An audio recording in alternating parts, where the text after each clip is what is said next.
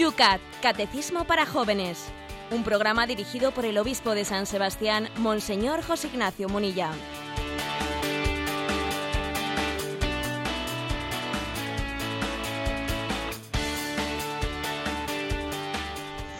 Buenos días, querida familia de Radio María. Comienza un día más, un día muy especial, lunes de Pascua, el Yucat, este programa de radio que a esta hora todas las mañanas desde San Sebastián, con la ayuda del obispo de San Sebastián, llega hasta tus hogares, hasta tu coche, allí donde te encuentres festivo en la comunidad autónoma vasca y ya con la resaca de una Semana Santa muy intensa, vivimos esta nueva etapa, este nuevo tiempo pascual. 11 grados y lloviendo en San Sebastián. ¿Cómo está la cosa por Madrid, Yolanda? 7 grados e intervalos nubosos. Y José Ignacio, lunes de Pascua, ha resucitado.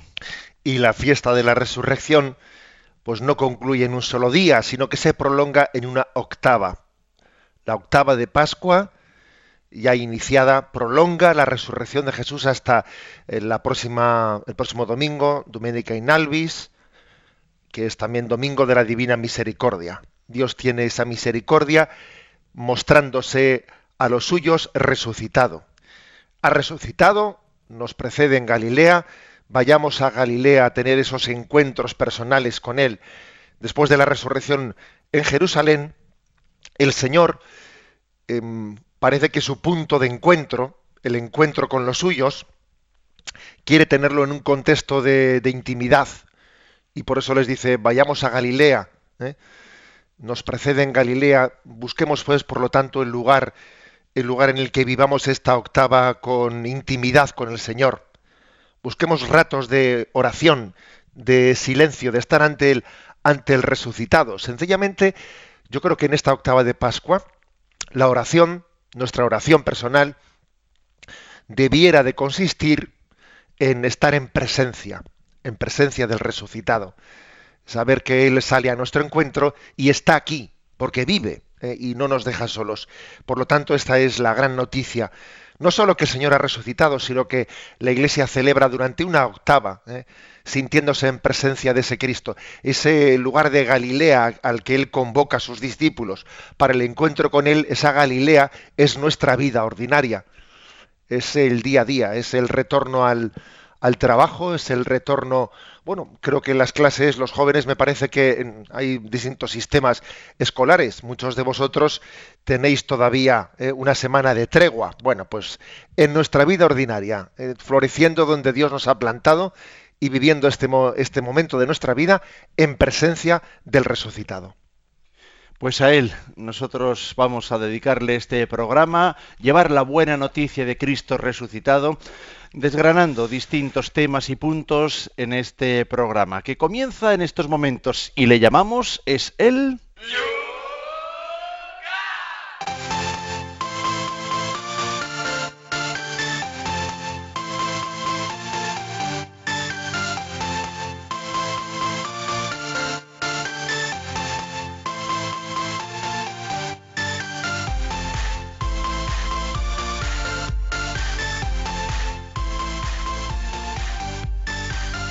Comenzamos con los puntos que se nos quedaron allí en el jueves santo en el tintero. Nos dice así, por ejemplo, Jaime desde Granada. Tengo 24 años y me gustaría preguntar una cuestión que ha salido en mi familia. Aunque sé que no está dentro del programa, la pregunta es, ¿Dios conoce el futuro a corto plazo o a largo plazo? ¿Está escrito nuestro futuro? Si nuestro futuro está escrito, ¿somos entonces nosotros libres? Pregunta Jaime desde Granada. Bueno, es la pregunta típica, ¿eh? la pregunta del millón que, pues, que surge con mucha frecuencia y decirle a Jaime, bueno, que también, digamos, de vez en cuando hemos tratado esta pregunta en el programa, aunque está un poco, como dice él mismo, fuera del tema que se está tratando, pero es que hay cuestiones que suelen ser muy eh, recurrentes porque están ahí un poco cuestionándonos nuestra, nuestra incapacidad ¿no? de, de, comprender o de penetrar en el misterio de Dios. Bueno, hay que decir que, ¿qué es lo que dice la fe católica? Obviamente que Dios es omnisciente y Él conoce tiene por tanto el pleno conocimiento de todo pasado, presente y futuro. Para Dios el futuro a corto plazo a largo plazo, bien esas, esas distinciones no existen para Dios. ¿eh? Dios es omnisciente, conoce pasado, presente y futuro. Es más, Dios está fuera del tiempo y para Dios el futuro es hoy. bueno, entonces la pregunta es, bueno, entonces si Dios conoce el futuro, entonces nosotros somos libres. Sí, somos plenamente libres porque Dios lo que conoce es el uso que vamos a hacer de nuestra libertad. O sea, el, el hecho de que Dios conozca el futuro no quiere decir que lo conoce de manera que yo no puedo ser libre. No, es que Dios conoce qué uso voy a hacer yo de mi libertad. Pero no por eso dejo de ser libre.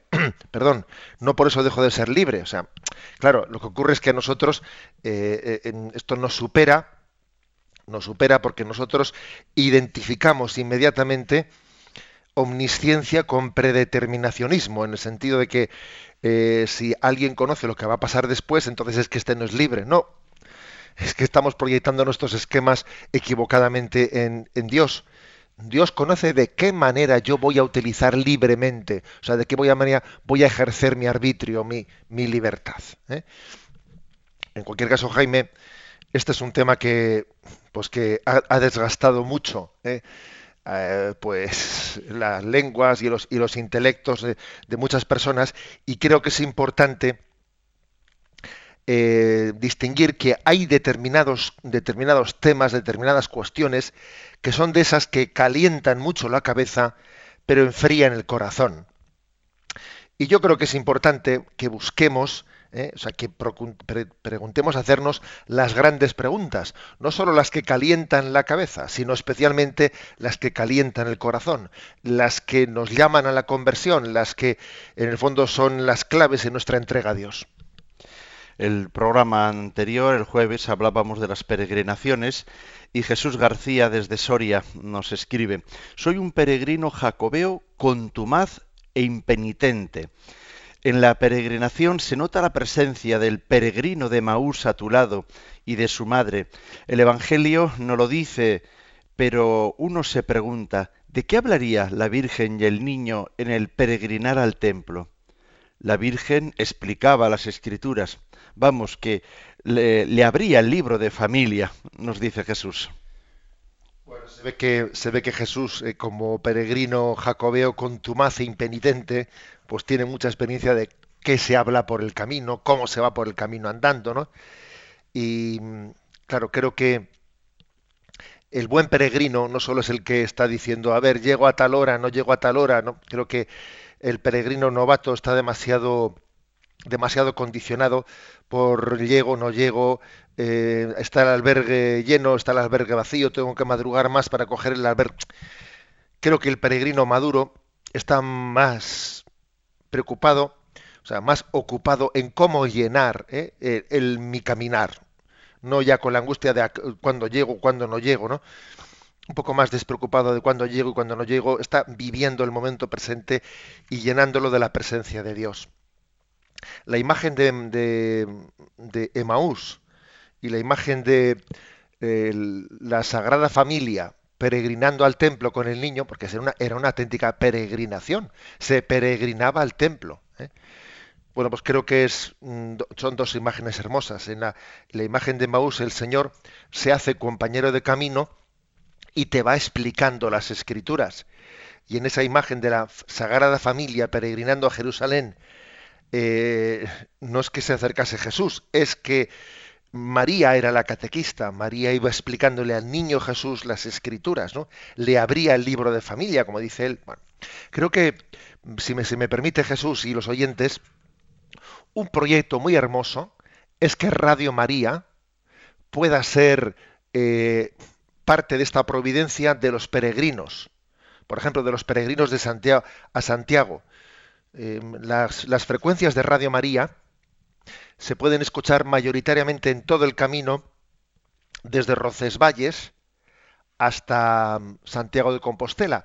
Y un proyecto muy hermoso es el que los peregrinos, es el, que un peregrino pueda tener todas las frecuencias e ir caminando escuchando Radio María. Es una especie de, de presencia del resucitado, ¿eh?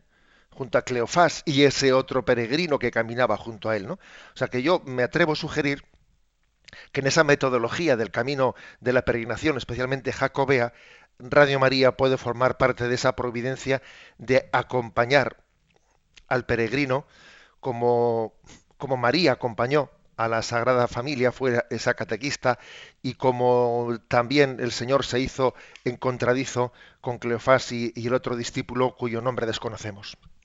María Ángeles de Badajoz nos dice, ¿cuál es el motivo de las antiguas peregrinaciones, Roma, Santiago de Compostela, el motivo que hayan caminado hacia la tumba de los apóstoles? Bueno, pues eh, especialmente es un subrayar, ¿eh? subrayar, subrayar, que además está, creo que es un momento muy adecuado, la Pascua de Resurrección, para decirlo, que nuestra fe católica, ¿eh? Nuestra fe en el resucitado, se basa en el testimonio de los apóstoles. ¿Mm? De hecho, fijaros cuando, eh, Judas fue sustituido antes de Pentecostés por Matías, dijeron, bueno, tenemos que buscar, tenemos que elegir un apóstol entre uno de los que acompañaron a Jesús, uno de los que le han conocido, o sea, de los que le han conocido resucitado, o sea, es decir, una condición para ser apóstol no solo es haber conocido a Jesús, no solo es haber recibido sus enseñanzas, sino eh, haber, haberse encontrado con el resucitado, haber palpado al resucitado. Por lo tanto, peregrinar a la tumba de los apóstoles es saber que, que nuestra fe se basa en la experiencia, ¿eh? o sea, se, se, basa en el testimonio, mejor dicho, e, en el testimonio de quienes palparon al resucitado. Nuestra fe es apostólica y apostólica quiere decir que, que el Señor tuvo la misericordia de dejarse tocar, palpar por esos doce apóstoles, también por otras personas, ¿eh?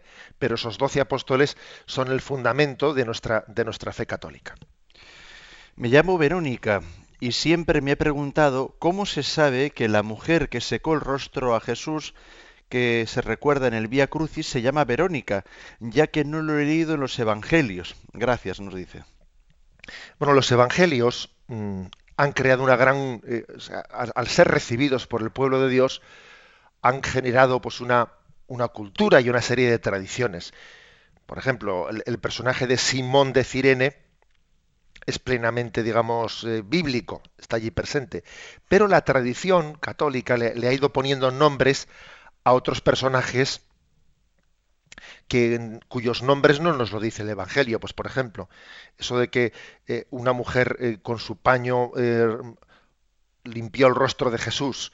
Nosotros le hemos llamado Verónica. La tradición le ha llamado Verónica. La, la Verónica enjuga el rostro de Jesús.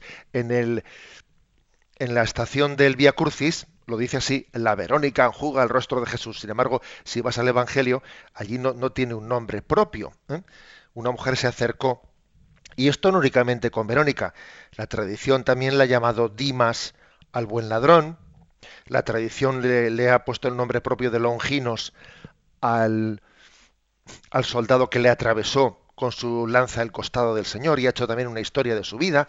O sea, creo que es hermoso ver cómo la tradición eh, pues ha ido más allá de los evangelios y ha seguido la pista de alguna manera ¿no? a, esos, a esos personajes de todas maneras sí que es bueno, ¿eh? es bueno también distinguir lo que es un poco el, texto evangélico o el texto, la literalidad del texto de la Sagrada Escritura, de lo que la, eh, pues luego la, la, las tradiciones y la imaginación popular ha podido añadir. Eso es bueno, ¿eh? saber distinguir lo que es estrictamente bíblico y lo que forma parte de las, de las tradiciones. Por ejemplo, nosotros hablamos mucho de, por poner un ejemplo del Antiguo Testamento.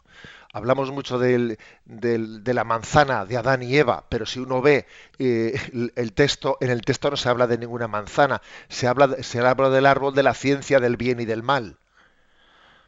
Lo de la manzana, que le dio la manzana a comer, y, bueno, eso forma parte de una de una narración popular, pero no es el texto bíblico. En el texto bíblico se habla de que en medio del jardín había un árbol de la ciencia del bien y del mal, etcétera. ¿eh? Bueno, a veces, claro, los, los, relatos populares han tenido tanta fuerza, tanta fuerza, que han pasado a la imaginería, han pasado a los cuadros, han pasado eh, a, los frescos en las iglesias, y entonces si no tenemos una buena formación bíblica, hasta nos puede costar un poco distinguir qué, cuál es el relato bíblico y cuál es pues lo que se ha añadido un poco desde la imaginación popular. Bueno, en resumen, que bienvenidas ¿no? los relatos populares, porque son, son una buena señal. Son una señal de que la Sagrada escritura ha sido recibida por el pueblo y que el pueblo, pues bueno, pues la, incluso la ha formulado en tradiciones, etcétera. Pero, pero, eh, aunque sea bienvenida, sí que nosotros tenemos que distinguir eh, pues qué es estrictamente el texto bíblico de cuáles son las narraciones un poco añadidas. ¿eh? Pero vamos, el caso de Verónica sencillamente es un nombre que viene de una tradición popular. Ahora desde Burgos es Antonio María quien nos plantea en este tiempo de Pascua en que estamos, ¿se puede rezar el ejercicio del Via Crucis o hay que esperar a que pase la Pascua de Resurrección? Dice. Bueno, vamos a rezar. Rezar siempre es bueno. ¿Eh? Y el Via Crucis no es un ejercicio litúrgico, sino más bien es una, eh, una devoción eh, que no forma parte estrictamente de la liturgia, sino, pues, al igual que el rosario, es una devoción muy bendecida por la Iglesia y por lo tanto yo creo que más que hablar de normas, si se puede o no se puede, habría que hablar de si se recomienda. Por ejemplo, está recomendado que el rosario se rece el misterio gozoso el lunes, pero no quiere decir que no que tenga que ser obligatoriamente, está recomendado, pero no es una norma como existen normas en la liturgia, ¿no? Que en Cuaresma no se no se canta el, o sea, no se reza la gloria. Bien no estamos hablando de liturgia, eh, por lo tanto, no se puede hablar en el sentido estricto de normas. Pero sí es cierto que, al igual que, que, por ejemplo, en el tiempo de Pascua eh, existe la tradición de, cambiar el rezo del Ángelus por el Regina Cheli, eh, Reina del cielo, alégrate, porque el que mereciste llevar en tu seno ha resucitado en el tiempo de Pascua. Se cambia el Ángelus por el Regina Cheli también en el tiempo de Pascua se cambia el rezo del Vía Crucis por el Vía Lucis. ¿eh? Y la devoción del Vía Lucis lo que hace es un como un, recorrido de los, eh, de los hechos principales del Señor resucitado. Eh, por ejemplo, primer, primera estación del Vía Lucis, Cristo vive. Segunda estación, el encuentro con María Magdalena. Tercera estación del Vía Lucis, Jesús se aparece a las mujeres. Cuarta estación, los soldados custodian el sepulcro de Cristo. Quinta estación, Pedro y Juan contemplan el sepulcro vacío. Sexta estación, Jesús en el cenáculo muestra sus llagas a los apóstoles. Séptima, en el camino de Maús. Octava, Jesús da a los apóstoles el poder de perdonar los pecados. Novena, Jesús fortalece la fe de Tomás. Décima, Jesús resucitado en el lago de Galilea. Undécima, Jesús confirma a Pedro en el amor. Duodécima, Jesús encarga su misión a los apóstoles. Eh, decimotercera, Jesús asciende al cielo. Y decimocuarta, la venida del Espíritu Santo en Pentecostés. Este es el Vía Lucis que como veis son los episodios principales que, narra el Evangelio después de la resurrección del Señor hasta, hasta Pentecostés. No es que sea un tema obligatorio, más que, más que a nivel de normas, hay que decir que la sensibilidad, ¿no? La sensibilidad nos, nos, ha, nos ha, llevado a, pues a rezar en vez del Ángelus, eh, el Regina Cheli, y, y, a rezar en vez del Via Crucis, el Via Lucis en este tiempo de Pascua.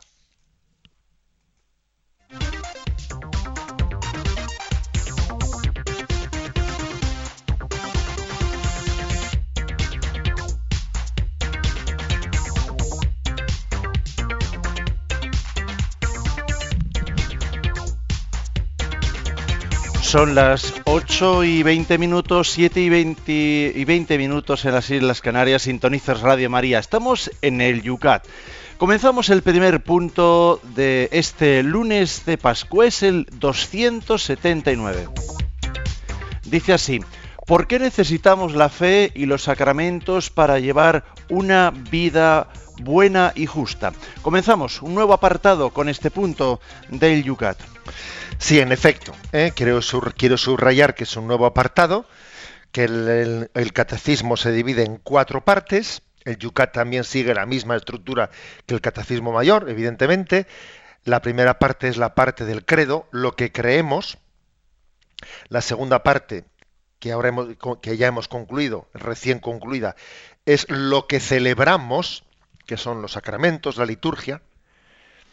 Y ahora entramos en la tercera, lo que creemos, lo que celebramos, lo que, lo que nos toca vivir, ¿eh? o sea, cómo obtenemos la vida en Cristo, es decir, la moral, la moral, el estilo de vida de los que siguen a Jesús. Primero es en qué creo, segundo es cómo lo celebro y tercero es cómo lo traduzco en mi vida, ¿eh? las consecuencias prácticas de cómo se vive en Cristo. Em, creer, celebrar y vivir. Fijaros que este, este orden pues no es baladí. No es baladí porque nosotros a veces solemos tener una tendencia excesivamente moralista. ¿Qué es ser cristiano? Ser cristiano es pues eh, hacer cosas buenas, eh, ser solidario, ser tal. Eh, que en el fondo casi definimos el ser cristiano por, el, por, por, el por la moral cristiana. Y claro, por supuesto que no es que, no es que sea ninguna, o sea, es decir, que, no hay nada malo en la afirmación en sí mismo, ¿no? Ser cristiano es eh, dar testimonio, ser cristiano es eh, hacer el bien, eh, compartir nuestros bienes con los demás. Pues es, es, todo decir cosas positivas, pero puede ser un error, puede ser muy insuficiente que definamos el ser cristiano desde nuestro compromiso moral. Primero es el ser y luego es el hacer. No se puede definir el ser cristiano por el hacer sin subrayar también el ser. Por eso la fe en Jesucristo, cristiano es aquel que cree en Jesucristo y le sigue. Lógicamente al seguirle, ¿eh? Al seguirle tiene un estilo de vida, un compromiso que se, que se tiene que traducir en obras concretas, ¿no? Pero primero es el ser, aunque no se puede distinguir ser y hacer, ¿eh? Las dos cosas van unidas. Pero nosotros quizás en nuestra tendencia eh, somos tan, digamos, practicistas que casi nos olvidamos del ser y vamos directamente al hacer. Bueno, bien, por eso estamos en la tercera parte y después de haber hablado del credo y después de, de la celebración de los sacramentos, ahora vamos a la moral. Y la pregunta es, ¿Por qué necesitamos la fe y los sacramentos para llevar una vida buena y justa?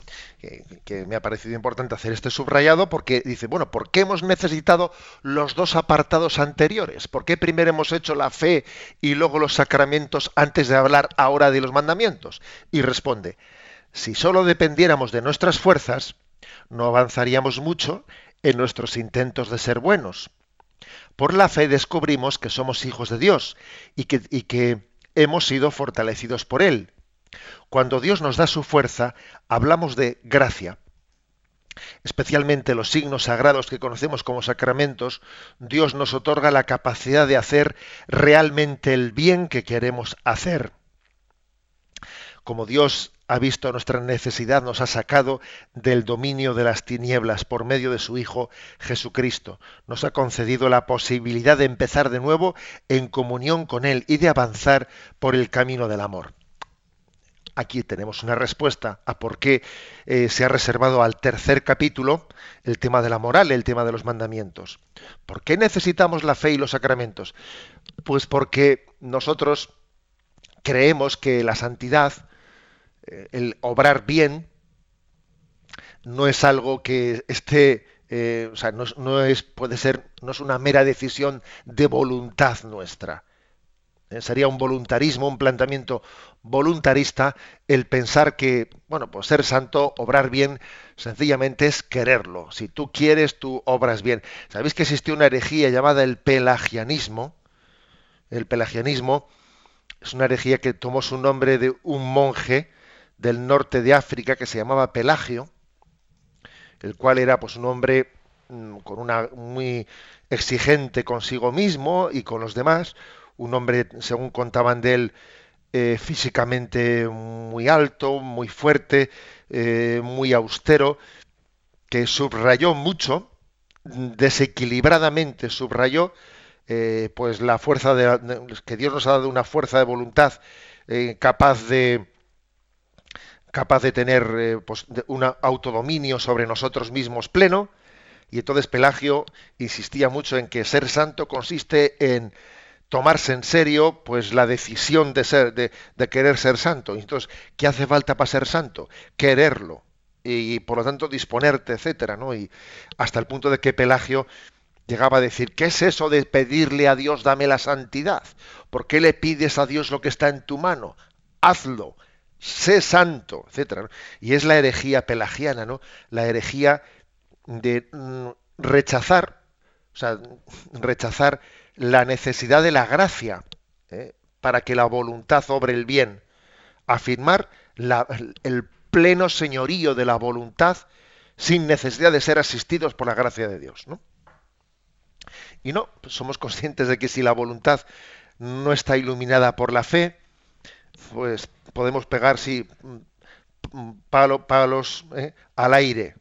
¿eh? Es como alguien que tiene una voluntad que no está guiada por la fe, es como alguien, sí, muy posiblemente fuerte, pero que tiene los ojos vendados ¿eh? y que está ahí con un palo a ver si le da, ¿eh? a ver si le da los piñones, como a veces hacemos ahí, y está pegando palos en el aire sin acertar a dónde tiene que darle. O sea, la voluntad tiene que estar guiada por la fe. Y no solo guiada, sino asistida, porque la voluntad es débil. Porque la primera de cambio sentimos una gran debilidad. ¿no? Hay muchos textos en la Sagrada Escritura que subrayan este aspecto. La voluntad a veces es como un cúmulo eh, de, fuerza, de energía, por nuestra parte, pero que no sabes al servicio de qué ponerlo, ¿no? Es como eh, las pasiones naturales son como unos caballos desbocados, ¿eh? desbocados que, que si no hay quien les guíe, los caballos tiran cada uno por su lado y en vez de eh, caminar, en vez de cabalgar todos al unísono, hasta luchan entre los caballos, porque uno tira para la izquierda, otro tira para la derecha, es un desastre, ¿no? Por una parte, a la voluntad le falta una luz para ser guiada, ¿no? Pero además no únicamente eso, sino que es que, además de una razón iluminada por la fe, también la voluntad es muy frágil y a veces la voluntad pues parece, sí, un caballo así desbocado, pero otras veces parece un burrito, un burrito que, que no tiene fuerzas para caminar y que sencillamente se sienta en el suelo. Es que la, la, voluntad también es así de débil, ¿no? Y la Sagrada Escritura tiene expresiones del tipo de sin mí no podéis nada, nada somos sin la gracia de Dios. El hombre experimenta, ¿no? Pasa que es curioso, que tenemos la capacidad de autoengañarnos y así en ciertos momentos, ¿no? Pues sentirnos autosuficientes para un rato más tarde, un rato más tarde, en otra situación, en otro momento determinado, sentirnos totalmente hechos polvo. Y pasamos con una facilidad tremenda ¿eh? de la de, una falsa presunción a una desesperanza, de la presunción a la desesperanza y de la desesperanza a la presunción, que son eh, pues pecados aparentemente incompatibles, pero que luego en la práctica se dan las dos cosas. Presunción de, pensar de que por mí mismo lo puedo todo y desesperación al ver que soy incapaz y entonces me vengo abajo. Presunción y, desesperación. Pues ni una ni otra. O sea que es que la, nosotros sabemos que, que no somos débiles y que nada somos sin la gracia de Dios. Por lo tanto, nada de presunción. Pero por otra parte sabemos que unidos a Dios, todo lo podemos en aquel que nos conforta. Por lo tanto, nada de desesperación. Nada somos sin su gracia. No a la presunción pero en Él todo lo podemos, con la gracia de Dios. Luego, nada de desesperación. ¿eh?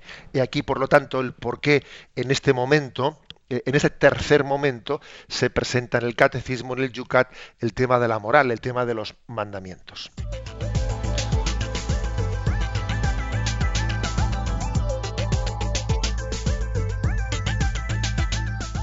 Son las ocho y media, siete y media las Islas Canarias, sintonizas Radio María. Momento para tu participación en las redes sociales y plantear tus programas, tus preguntas en este programa. Lo puedes hacer a través de Twitter, simplemente en tu pregunta condensada en esos 140 caracteres tienes que dejar un espacio para poder citar a arroba obispo munilla. También puedes mandar un correo electrónico a yucat@radiomaria.es, yucat@radiomaria.es. Y si eres de Facebook, no tienes más que buscar la página de este programa, Yucat Radio María. Y bajo este punto que acabamos de ahora mismo explicar, plantear tus preguntas. Por supuesto que también tenemos abiertas nuestras líneas telefónicas que hoy atiende Yoli. Para participar en directo, 91 153 8550. 91 153 8550.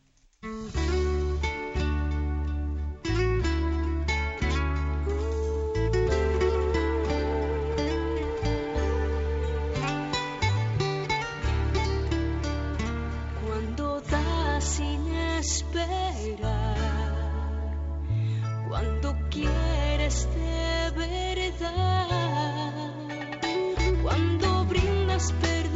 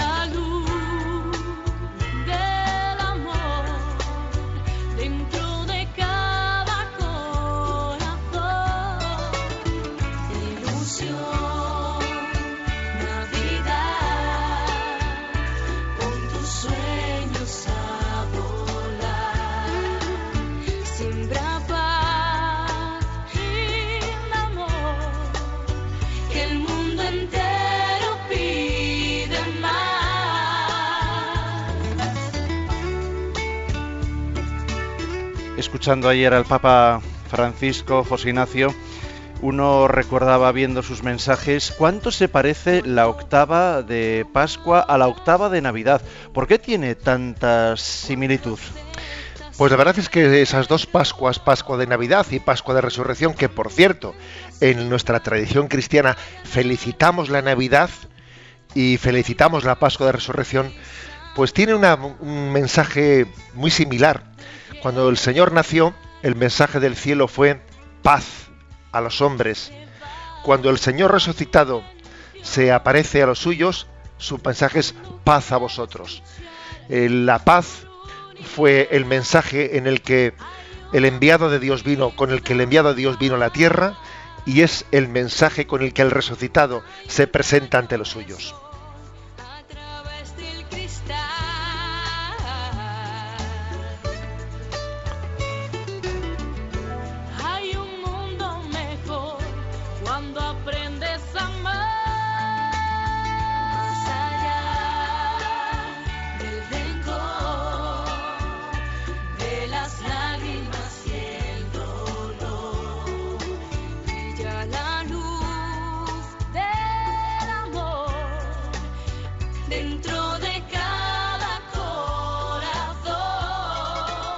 Son las 8 y 34 minutos, 7 y 34 minutos en las Islas Canarias.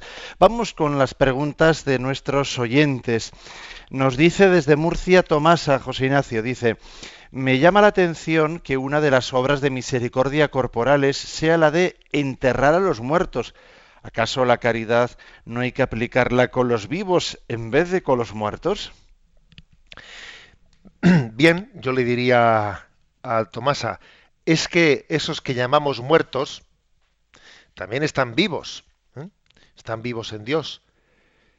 Y si están en un estado de purificación, Si estar en el purgatorio es una obra de la cari- es una obra de caridad, en primer lugar, rogar a Dios por vivos y difuntos. Luego la caridad no distingue entre vivos y difuntos, es que primero la oración por los difuntos es una obra de caridad. Rogar por las almas del purgatorio es una gran obra de caridad. Que ayudar a nuestros hermanos para que se purifiquen y lleguen a ver el rostro de Dios. Por cierto, que ellos también oran por nosotros. Las almas del purgatorio también están unidas ¿no? a ese coro, a ese coro de intercesión. Luego, eso es una obra de caridad. ¿Y enterrar a los muertos? Pues enterrar a los muertos también es una obra de caridad, en el sentido de que es mm, custodiar, ¿eh? es custodiar la- el, signo de la esperanza de la resurrección. Oramos por las almas del purgatorio, es una obra de caridad, y enterramos a los muertos en la esperanza de la resurrección. Es decir, estamos, por supuesto que Dios también puede, puede resucitar un cuerpo que no haya sido enterrado y que se lo hayan comido los perros, para entendernos. ¿eh? Pero nosotros enterramos a los muertos haciendo con ello un signo, porque el hombre también necesita signos. ¿eh? Haciendo un signo de la espera de la resurrección. Luego existe, por lo tanto, una obra de caridad, ¿no?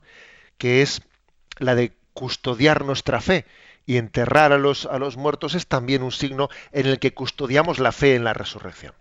Miguel nos pregunta, al hablar de la fe y los sacramentos, en este punto 279, si no es posible vivir nuestra fe al margen de los sacramentos, si son necesarios para poder vivir la fe. Yo pues me voy un poco eh, a la revelación, ¿no? La revelación dice que mm, la fe necesita celebrarse, necesita expresarse, ¿no? Y Jesús dijo desde el primer momento, haced esto en memoria mía. Es curioso, ¿no? Por lo tanto, no es algo caprichoso, ¿no? El celebrar la fe no nace de nosotros, no, nace del mismo Jesucristo. Él fue el que dijo, tened fe, y él fue el que dijo, haced esto en memoria mía, y bautizad, id y... O sea, es decir, que la fe, la fe no es algo abstracto, subjetivo, ¿no? Interiorista. No, es que la fe tiene que ser celebrada, tiene que ser compartida. Donde dos o más se reúnen en mi nombre, allí estoy yo en medio de ellos, ¿no? Es el propio Señor el que nos educó en una forma de celebrar la fe que es comunitaria, que, que está ligada a la liturgia, que está ligada a los signos sacramentales que él, que él nos dejó. Esto hoy en día es importante decirlo frente a una cultura en la que pretendemos tener una fe interiorista, no celebrada, no- y no, esa no es la fe católica. Nos está diciendo José Martín si no necesitan la fe y los sacramentos más crecimiento. Sí, es que la fe y los sacramentos, ¿no? La fe eh, tiene en su propio dinamismo el crecer. Es que la fe, la fe no es algo que se tiene como un objeto. Ya tengo fe, como si ya la tuviese ya y entonces la pongo en la vitrina. Es que la fe es una amistad y la amistad o crece o decrece. ¿eh? La amistad es una relación que no puede estar parada, no se puede poner en una vitrina. ¿eh? Una relación es una amistad. Eso es como andar en bici. Uno va para adelante o va para atrás, pero quieto no puede estar porque enseguida tendrá que poner el pie en el suelo. ¿eh? Bueno, pues entonces digamos que forma parte de la, de la esencia de la fe el crecimiento, porque la fe, repito, es una amistad, es una relación personal, y la relación personal no, es, no está cosificada, ¿no? sino que está sujeta al vaivén de, de esa relación. Y lo propio de la fe es que se, podamos decir, hoy te quiero más que ayer, pero menos que mañana. Ese famoso, ¿eh? ese famoso em, lema que lo escuchábamos de pequeñitos, ¿no? Hoy te quiero más que ayer, pero menos que mañana. Ese, ese pu- pudiera, debiera de ser, ¿no? El lema de nuestra fe.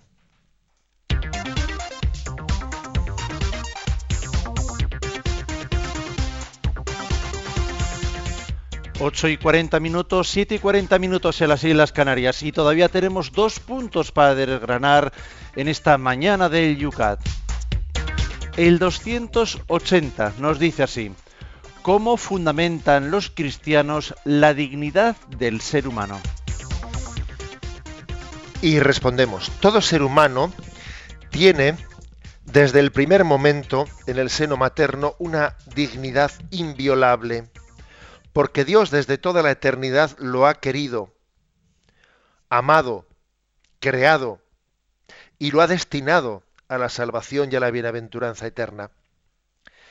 Si la dignidad humana tuviera un origen únicamente en los éxitos y realizaciones que llevan a cabo los hombres, entonces los débiles, enfermos e indefensos carecerían de dignidad. Los cristianos creemos que la dignidad humana viene en primer término de la dignidad de Dios. Él mira a cada hombre y lo ama como si fuera la única criatura sobre la tierra. Y dado que Dios ha fijado su mirada hasta el, más pequeño de los seres humanos, éste posee una dignidad infinita que no puede ser destruida por los hombres. Bueno, pues un texto muy importante, ¿eh? un texto muy importante, porque fijaros, ¿no? La Declaración de los Derechos Humanos, el año 48, si no me equivoco, mm, formula, ¿no? Todo hombre tiene una dignidad inviolable. Claro, es curioso esto, ¿no? Todo hombre tiene una dignidad inviolable. Eh, o sea, la Declaración de los Derechos Humanos, universal, de los derechos humanos, afirma ¿eh? la dignidad inviolable de todo ser humano. El problema está en que no la fundamenta, afirma, pero bueno, ¿y eso por qué? ¿Eso en base a qué? Claro, esa declaración universal de los derechos humanos se puso por escrito después de la Seg- Segunda Guerra Mundial, después de haber comprobado eh, pues en el drama del nazismo y en el drama de se estaba comprobando también entonces, ¿no? El drama del comunismo se estaba comprobando hasta qué punto eh, cuando el ser humano no es un fin en sí mismo, se convierte en una, pieci- en una pieza de un engranaje de un partido político. Claro, eh, tú al nazismo o al marxismo no le digas que un hombre tiene una dignidad inviolable. A ver, el hombre está al servicio del partido. ¿Mm? Está al servicio, claro, es así. ¿eh? El marxismo lo ha entendido. A Stalin y a Hitler, tú no les digas que un hombre tiene una, una dignidad inviolable, pero ¿cómo que un hombre? Un hombre, ¿qué es un hombre al lado de mis, de mis divisiones? ¿Qué es un hombre al lado de, eh, de la gloria de una nación? De, Claro, no entienden que la dignidad está en el ser humano. ¿Por qué? Porque ha sido creado a imagen y semejanza de Dios. Porque Dios lo ha amado. Porque Dios lo ha querido. Eso es lo que la Declaración Universal de Derechos Humanos no, fundamenta, no llega, a formular. Pero es que, también nos, está demostrando la, eh, historia, el siglo XX y el inicio del siglo XXI nos está demostrando que es que es neces- necesario fundar, fundamentarlo, porque si tú únicamente dices, sí, todo ser humano es digno, pero si no lo fundamentas al final, al final tú te, te intentas escapar, como ocurrió históricamente, ¿no? Te intentas distanciar del holocausto nazi y de la barbarie marxista, pero después caes en otro tipo de barbaries, como la del aborto y otras. ¿Por qué? Porque no has llegado a comprender el porqué de la inviolabilidad del ser humano. ¿Por qué, por qué de una, por qué una dignidad incuestionable? Pues porque está hecha imagen y semejanza de Dios. Y lo que le hace digno a un hombre no, no es ser más fuerte o más débil, ser de una raza o de otra raza, es que o Dios es el garante de la dignidad humana o de lo contrario es su salud, o de lo contrario es sus capacidades, o de lo contrario es que, que es más capaz, ¿eh? menos capaz. Es que enseguida, enseguida, inmediatamente viene, viene la tentación de supeditar la dignidad del hombre a, a sus cualidades personales. Si tiene más cualidades es más digno. Si tiene menos cualidades es menos digno. Este puede hacer muchas cosas, ¿no? Es una persona eh, brillante. Y este, fíjate tú, está vegetal, está vegetal en una cama. ¿cómo van a tener la misma dignidad uno y otro? El que está en una cama y hay que darle de comer a la boca con la cuchara, ¿cómo va a tener la misma dignidad de este otro que es un ingeniero de primera, que ha sido capaz de, eh, de- inventar esta máquina maravillosa? de, eh, ¿Cómo puede tener la misma dignidad el que está en una cama que es un, entre comillas, parásito para la sociedad al decir, al decir de algunos, ¿no? De, de que el que de quien haya inventado pues Apple, Microsoft o pues sí, señor, tienen exactamente la misma dignidad, pero exactísimamente la misma dignidad. Es más, si me apuras, si me apuras, todavía enfatizamos más la dignidad de ese que está en esa cama y que hay que darle de comer a la boca porque refleja especialmente el rostro de Dios revelado en Jesucristo en la cruz. Si alguien, todos tenemos la misma dignidad, pero si hubiese, si habría que subrayar especialmente la de alguno, sería la de quien eh, está reflejando el rostro de Cristo crucificado. Luego, esta es la clave, lo que la declaración de, de la ONU de los derechos humanos no es capaz de decir, lo, lo decimos nosotros. Dios es el garante de la dignidad del hombre. Y la historia ha demostrado que sin Dios, sin fundamentar en Dios la dignidad del hombre, el hombre termina convirtiéndose en un lobo para el hombre. Es así. O, o Dios es garante de la dignidad del hombre, o inevitablemente terminamos, ¿no? Unos siendo un lobos para, para los otros y haciendo ciudadanos de primera y de segunda, ¿no? Y prescindibles e imprescindibles. Por eso re- remarquemos una vez más, lejos de, que Dios esté quitándole dignidad al hombre, es, es el garante de la dignidad del hombre.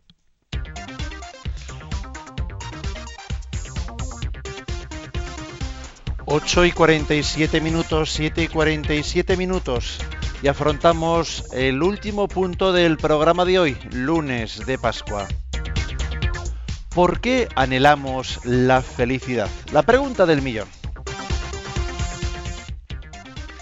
Dios ha puesto en nuestro corazón un deseo tan infinito de felicidad que nadie lo puede saciar. Solo Dios mismo. Todas las satisfacciones terrenas nos dan únicamente un anticipo de la felicidad eterna. Por encima de ellas debemos ser atraídos a Dios. Bueno, pues, eh, ¿por qué anhelamos la felicidad? Es que Dios nos ha creado así. Dios nos ha creado con un deseo de felicidad plena, con un deseo de totalidad. El hombre no se puede conformar con un poquito. Tiene un deseo de totalidad que no puede ser saciado en esta vida. Que tú en esta vida, todos hemos hecho esa experiencia de buscar una cosa en esta vida, ilusionarte por algo, lo acabas teniendo, enseguida te aburres de ello y ya estás pensando en otra cosa, la tienes y enseguida te aburres de ella. Es así. ¿eh? Suele ser muy gracioso ver cómo cuando alguien se compra un coche nuevo que ha, anhelado, pues con qué ilusión lo limpia los primeros meses. Oye, es increíble cómo limpia el coche los primeros meses. Luego ya pasan los meses y comenzamos a olvidarnos del coche que con tanto mimo eh, limpiábamos al principio. ¿eh? Por poner una imagen, ¿no? Digamos, todo lo material en esta vida será necesario, ¿no? Puede ser necesario, pero es incapaz de saciar plenamente el deseo de felicidad. Hasta las cosas teóricamente, ¿eh? pues más atrayentes o más valoradas, pues acaban cansando el corazón del hombre. te puede cansar, pues una, un alimento que tú te gusta mucho, pero te, te, te puede llegar a hartar, ¿no? Comiéndolo todos los días, eh, hasta un capricho que, pero todo te termina hartando, te termina cansando. Lo único, el único que es capaz de llenar plenamente el corazón del hombre sin, eh, eh, sin que, nos canse nunca es Dios. Por eso la eternidad, el cielo consiste precisamente en gozar de Dios, siendo eternamente novedad, ¿eh? sin que tengamos ningún riesgo de caer en, la rutina, gozando de Dios por toda la eternidad, porque Dios es eternamente nuevo. Entonces aquí pasa una cosa. Dios nos ha creado naturalmente hablando, ¿eh? ahora hablamos desde el punto de vista natural, eh, un cristiano y un no cristiano, pues eh, todos ellos, ¿no? Como, como, como criaturas humanas, hemos, eh, tenemos dentro de nosotros una llamada, perdón, a la plena felicidad, a querer ser plenamente felices, lo cual supone, implica un deseo de infinito. Todos hemos sido creados con un deseo de infinito, detrás del cual está el deseo de Dios. O sea, tenemos, hemos, todos tenemos, ¿eh? un, es como un coche que tiene, a ver, eh, un coche tiene algunos aspectos inherentes, ¿no? Bueno, pues eh, este motor, este motor conlleva, el motor del ser humano conlleva un deseo pleno de felicidad, detrás del cual hay un deseo de infinito, detrás del cual hay un deseo de Dios. Todo, el mundo tiene un deseo de Dios, aunque algunos no lo sepan, incluso aunque algunos lo rechacen explícitamente. Tienen un deseo de Dios, es un deseo natural, que si no descubren, que si no eh, identifican adecuadamente, si no eh, ponen toda su vida al servicio de ese, de ese gran deseo, pues van a dar palos de ciego, o sea, es decir, van a sufrir mucho. Mm, vamos a, a fracasar en nuestro proyecto de vida, porque claro, si yo no, no sé hacer un diagnóstico de mí mismo, pues claro, es como aquel que me parece que era Ortega y Gasset. Ortega y Gasset decía, no sabemos lo que nos pasa y eso es precisamente lo que nos pasa. Nos pasa que no sabemos lo que nos pasa. Bueno, lo decía con mucha gracia Ortega y Gasset, pero estaba muy bien dicho. Porque es que el gran drama que puede tener el ser humano es no, no conocerse, o sea, no identificar que detrás de mi insatisfacción se esconde un deseo de plenitud, un deseo de felicidad, un deseo de infinitud, un deseo de Dios. Es que si yo no me doy cuenta de eso, pego palos de ciego. Pego palos de ciego, no sé, a dónde recurrir, no sé a dónde. Es que me siento insatisfecho, me siento. Hay muchas personas que, por no identificar esa insatisfacción, pegan palos de ciego. Voy a pegarme una juerga, voy a hacer esto, voy a hacer lo otro, voy a beber, voy a tal. O sea, es pegar palos de ciego por no identificar ese, esa insatisfacción que tú tienes, que, que es lo que la provoca en última instancia. En última instancia, lo que provoca nuestra insatisfacción es la sed de Dios. ¿Eh? La famosa frase de San Agustín, nos hiciste, Señor, para ti, y nuestro corazón estará inquieto hasta que no descanse en ti. Pegaremos palos de ciego hasta que no descansemos en Dios.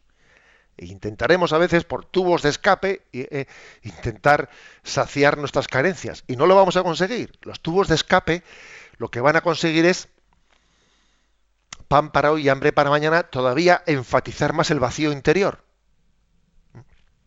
Bueno, pues fijaros que con qué buen tino con qué buen tino el Yucat, eh, afirma esto antes de empezar a hablar de, las, eh, de, la moral. Es que detrás de los mandamientos se esconde el deseo del hombre de felicidad. Es que los mandamientos son una mm, respuesta de Dios a cómo alcanzar la plenitud de la felicidad. Qué importante es plantear bien la moral. ¿Eh? para luego no pegar palos de ciego.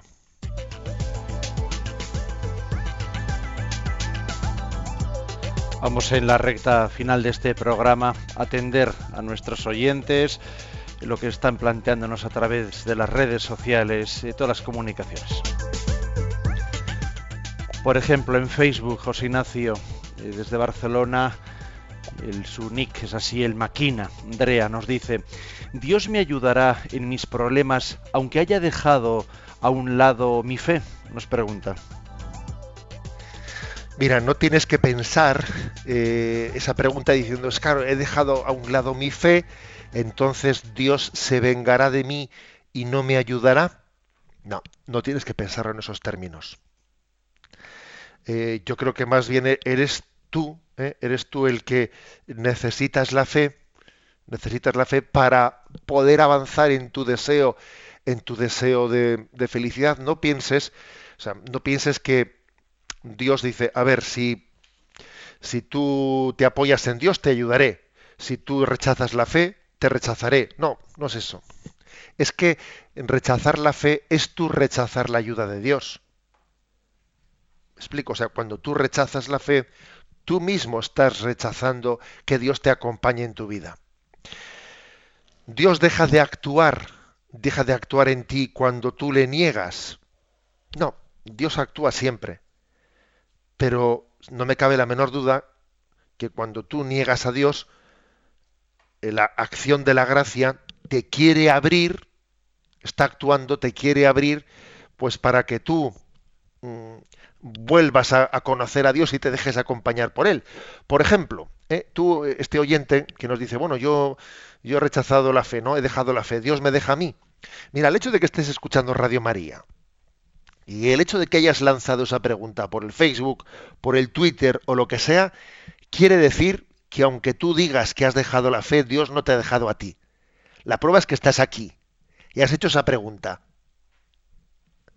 Con lo cual, Dios no únicamente no te deja, sino que te está volviendo a conducir a esa fe que tú dices que has dejado. ¿Eh? Luego no, no me haría yo más líos, ¿no? Sino lo que haría sería sencillamente abrirnos a la gracia. Dios mueve los corazones, ¿no? Para abrirnos a la gracia. Y terminamos con una pregunta que nos hace desde Aragón. Pablo dice, a ver la razón por la cual hay hoy tantas eh, romerías en este día de Pascua. Él nos menciona algunas, las de Barbastro, eh, gente que está peregrinando hacia la ermita de Puyo, Nuestra Señora de la Alegría. Yo le añadiría, hoy también en mi parroquia tenemos otra hacia la ermita de Puyo. Serán muchas jornadas marianas en este lunes de Pascua, relacionadas con María y la alegría. Sí, y además en el día de ayer, en la Pascua de Resurrección de madrugada, tuvieron lugar también muchas eh, procesiones del encuentro, el encuentro entre el resucitado y María, ¿eh? el encuentro, porque en el fondo eh, la Sagrada Escritura no nos, no nos narra eh, el encuentro del resucitado con la Virgen María, no nos lo narra. No nos lo narra porque sin duda alguna tuvo lugar sin cámaras, sin cámaras y sin taquígrafos. Tuvo lugar en la intimidad entre la madre y el hijo. Pero la sensibilidad cristiana lo intuye y por eso bueno, pues hace esas procesiones del encuentro, aunque los evangelios no lo narren. San Ignacio de Loyola dice en los evangelios, los evangelios no lo narran porque, porque Dios, porque suponen que tenemos entendederas, porque suponen que tenemos eh, sentido común para percibir que la madre y el hijo se encontrarían y sin duda alguna el Señor a su madre le diría, gracias madre, gracias porque has sido fiel en el momento de la prueba y porque cuando todos salieron corriendo, y me abandonaron, tú estuviste siempre ahí.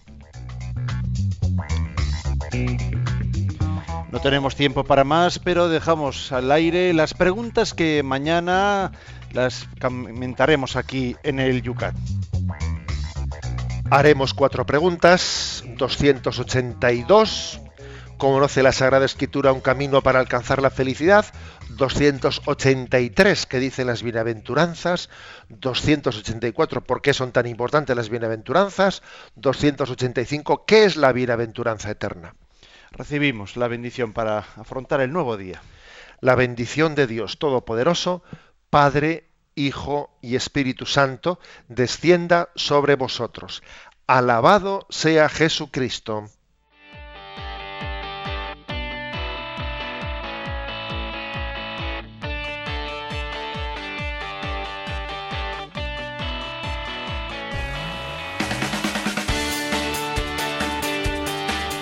Y así finaliza en Radio María Yucat, un programa dirigido por el obispo de San Sebastián, Monseñor José Ignacio Monilla.